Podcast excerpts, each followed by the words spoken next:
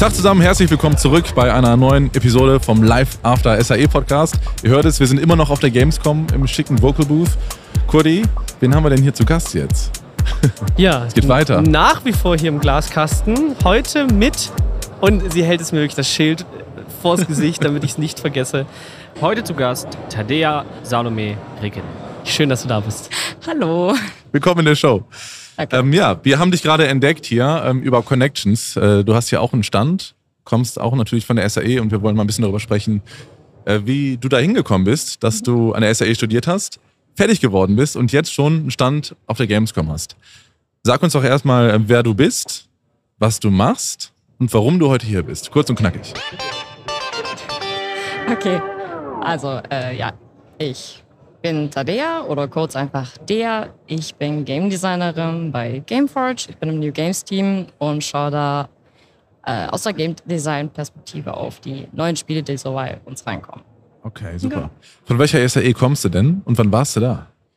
Ui, äh, also ich komme auf jeden Fall vom SAE Stuttgart und super. Äh, äh, wann bin ich da gewesen und wann bin ich da nicht mehr gewesen?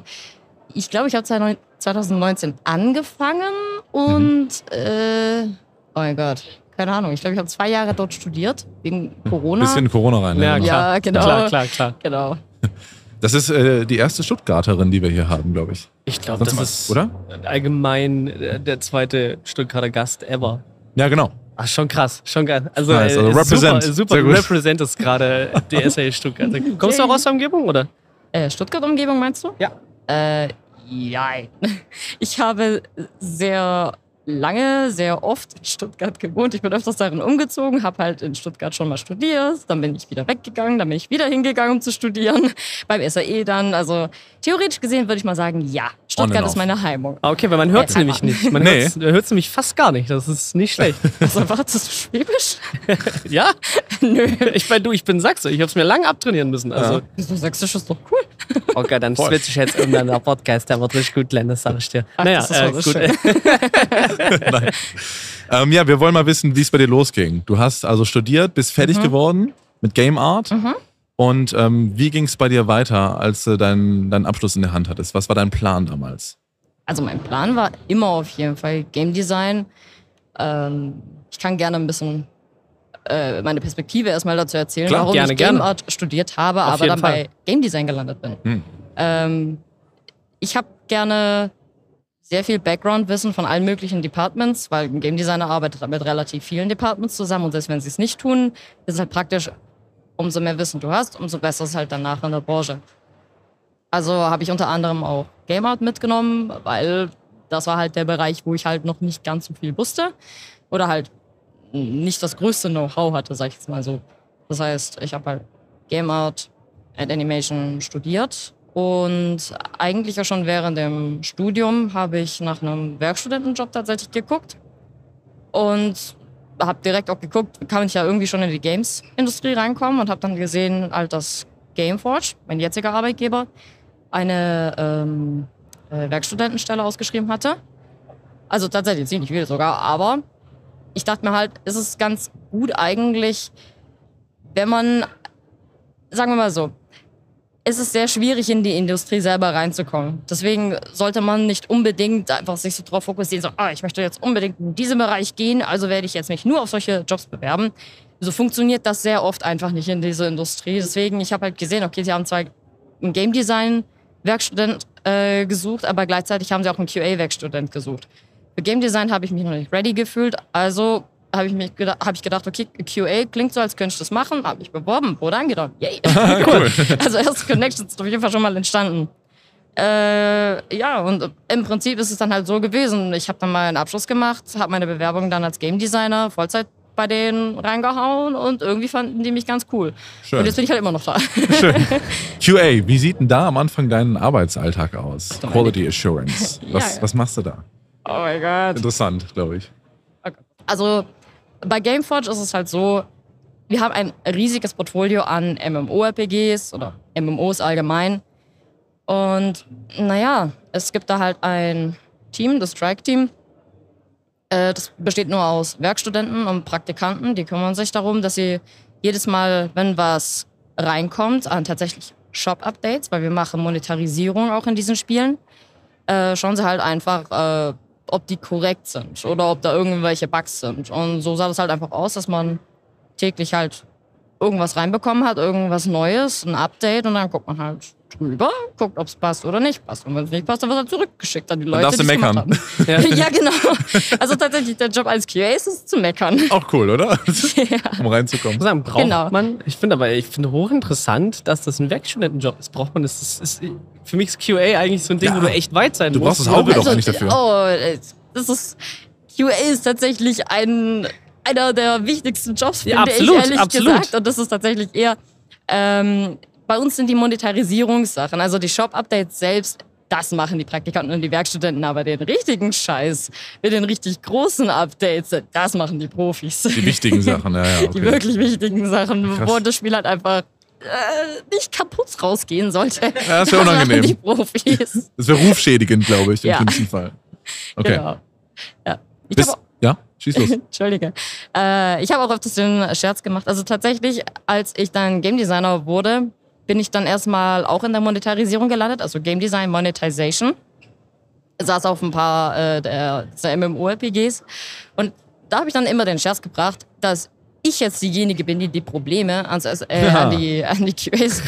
The table turns. Genau, genau. Genau. wie ist dir das denn gelungen, aus der QA, QA rauszukommen und dann in die, ins Game Design zu gehen?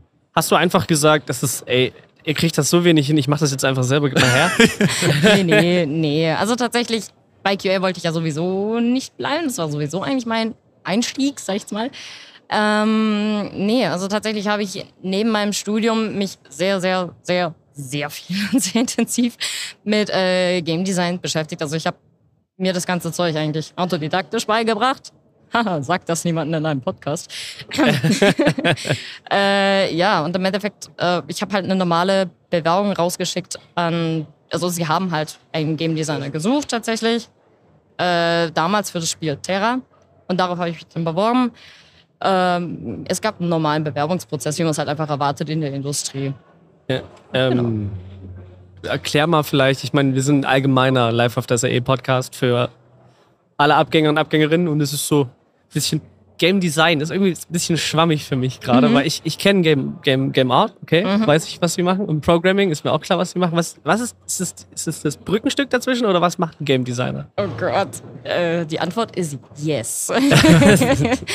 äh, was macht ein Game Designer? Ja, äh, was macht ein Game Designer? Was machst du? Wie sieht dein Arbeitsalltag aus? Was machst aus? du den ganzen Tag? Ja gut, ähm, ich bin momentan, wie schon gesagt, im New Games Team. Ich bin nicht mehr in der Monetarisierung direkt.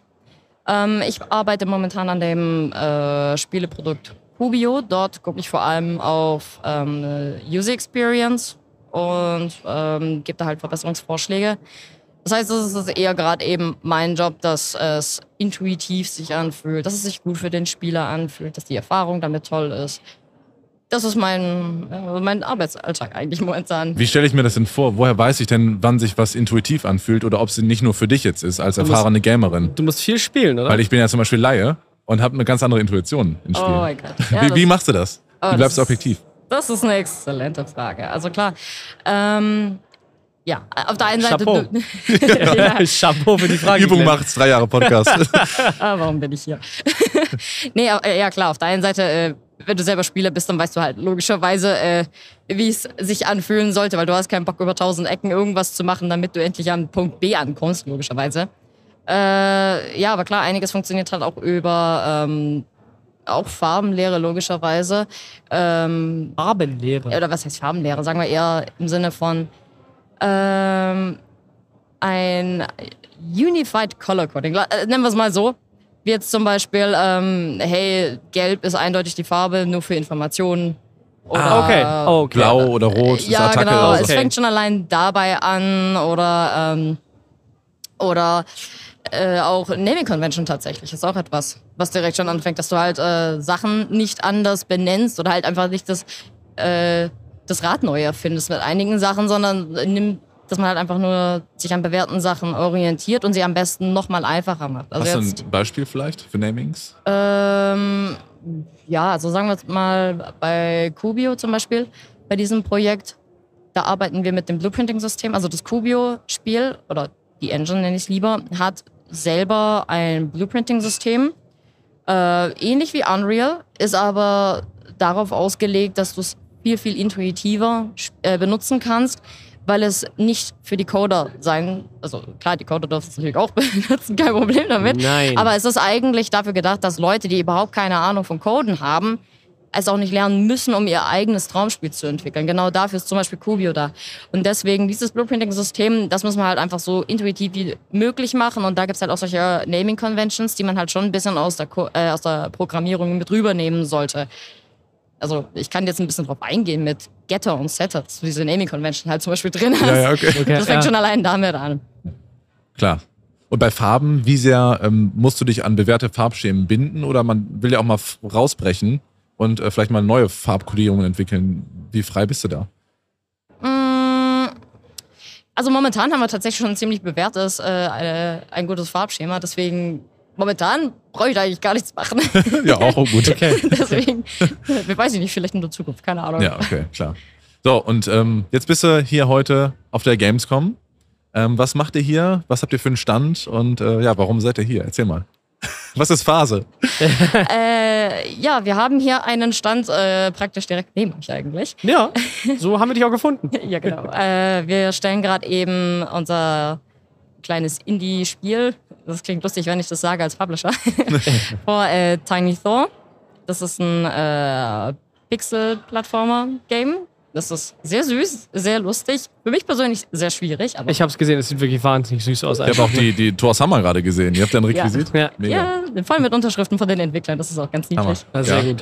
ja, äh, genau. Das stellen wir gerade eben aus. Äh, genau, kann man auf der Switch und äh, ins, über Steam spielen. Und äh, Kubio stellen wir auch gerade eben hier aus. Genau, die können wir halt gerade eben spielen. Und Worum geht's bei Tiny Tor? Was macht man da? Äh, äh Erstaunlicherweise spielt man Thor als Kind. What? Untypisch. Äh, ja, genau. Who would have thought? ich muss gestehen, ich habe gar nicht an dem Spiel gearbeitet, deswegen so viel weiß ich eigentlich gar nicht. Aber auf jeden Fall kannst du, äh, du gehst auf eine Reise mit deinem Hammer Mjölnir und verdrescht Bösewichte und Bienen. Also ein Beta-Game. Das, yeah. das klingt nach einem herrlichen Wochenende, muss ich sagen. Da brauche ich gar nicht nach dem Plot zu fragen eigentlich. Ist ja alles klar dann. ja, es ist ein schönes altes Retro-Spiel. Genauso fühlt es sich eigentlich an. Ein altes Retro-Spiel. Ja, so, sieht es auch ein bisschen aus. Also, ist total geil. Aber ich habe das auch so schwer. Tor, ne? Ich weiß, keltisch. Oh, da kriege ich Ärger. Keltische oder germanische Figur. Oh, du verziehst ja. Ich meine, du kannst auch nordischer allein Genau, nordische Mythologie. Nordisch, nordische Mythologie. Danke, danke, danke. Ähm, kann man das einfach nutzen? Oder hat, äh, keine Ahnung, eine Firma Marvel oder so da gesagt, nö, das ist schon unseres jetzt? Ich glaube irgendwie, dass fast kein nordischer Gott zu dir sagt, nö, ich habe nur einen Vertrag mit Marvel. Ja, dass er das selber nicht macht, ist mir klar. Ich, also ich, nee, nee, nee, nee. Ich, ich traue wow. diesen Firmen ja durchaus zu, dass sie dann irgendwie, ich meine, Adidas hat drei Streifen geschützt, so, ne? Also man kann nee. alles sich unter den Nagel reißen. Nee, nee, ich meine, äh, unser Tor hier, der hat sowieso ein anderes Design. Ich glaube, also Mölje muss ein anderes Design haben, das geht gar nicht anders. Ja, genau. Ich meine, alle Charaktere haben komplett anderes Design. So, nee, nee. Und das andere Spiel, was ihr hier gerade vorstellt, wie hieß das jetzt nochmal? Das ist Kubio, das ist an Kubio. dem ich arbeite. Ach, das genau. genau. Ja, da kannst du auch nochmal gerne erzählen, was es ist, was du da machst. Äh, das ist. Ähm, äh, wenn ich das Genre beschreibe, ist es ein sehr langer Name. Es ist ein äh, Multiplayer World and Game Creation Game Engine? Game? ja, also es ist, es, ist, es ist eine, ich sag's mal, es ist eine Gamification von einer Engine im Endeffekt. Also im Prinzip, du kannst deine eigenen Spiele damit bauen. Ach, es ist ein Baukasten. Ah, ja, ich dachte auch ein Spiel. Ein, ja, okay. es ist, uns, also, es ist, ja, es ist alles. Es ist alles, was Aha. ihr gerade eben gesagt habt. Es ist ein, äh, ein, ein, ein, es ist eine Engine, es ist ein Sandbox-Game, es ist eine Sandbox-Engine. Du kannst darin machen, was du willst. Also im Prinzip, du kannst verschiedene Genres spielen. Also wir haben, wir haben angefangen von äh, Racing Games zu irgendwelchen Versteckspiel-Games, wo du dich in irgendetwas äh, transformierst und dann versteckst, bis hin zu äh, Habe ich schon Shooter gesagt? Keine Ahnung, aber Shooter haben wir auf jeden Fall auch. Wow, äh, okay. Beat'em Up haben wir bestimmt auch irgendwo ist das, da drin. Ist das dann, ich meine.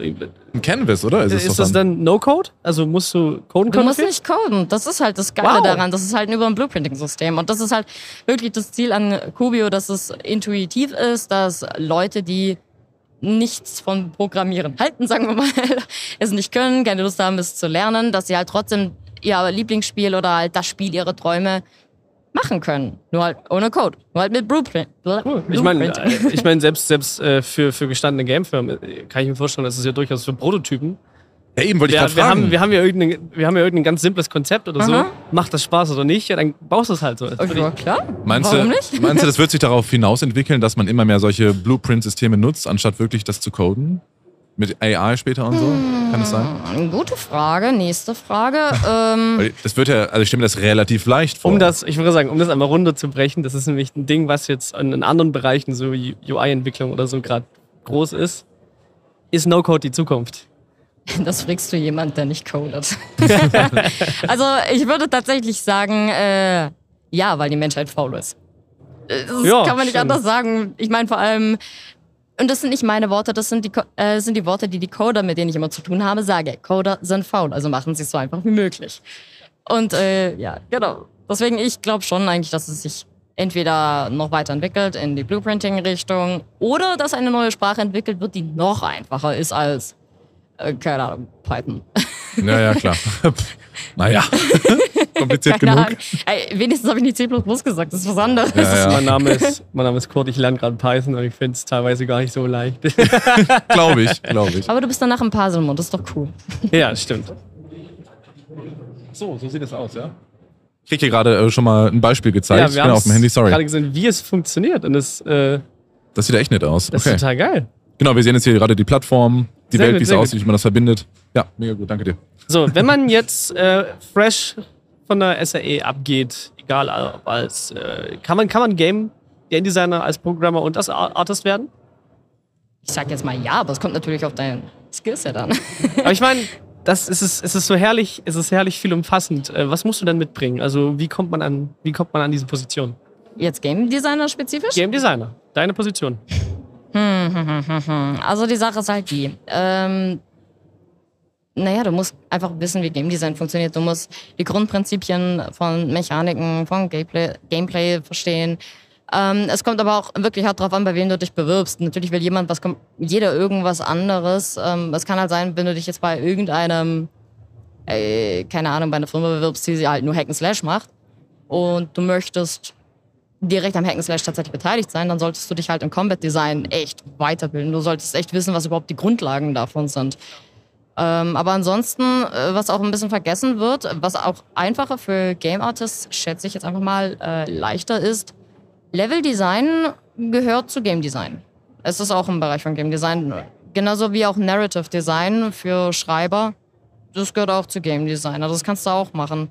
Also jetzt ja, ja, klar. Deswegen, es kommt ganz drauf an, worauf du eigentlich Bock hast. Also ich glaube, wenn man, wenn eine Firma spezifisch für Game Design sucht, klar, lese erstmal die Stellenausschreibung äh, durch, was genau die eigentlich wollen. Vielleicht wollen sie alles haben, kann ja natürlich sein. Oder sie wollen es spezifisch haben, sagen es das aber nicht direkt im Titel.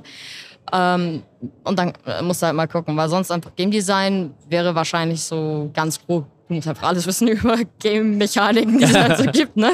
Na klar, na klar, na klar. Äh, was steht denn bei dir jetzt noch an nach der Gamescom? Ja, du powerst ja hier durch. Äh, neben Ausschlafen. Genau, neben ja, Ausschlafen. Äh, ausschlafen. Was hast du noch vor an Projekten oder was steht in der Pipeline? Ich will äh, weiterarbeiten. ja? ja? Nee, einfach weiterarbeiten. Ich meine, ich habe ganz coole Leute getroffen.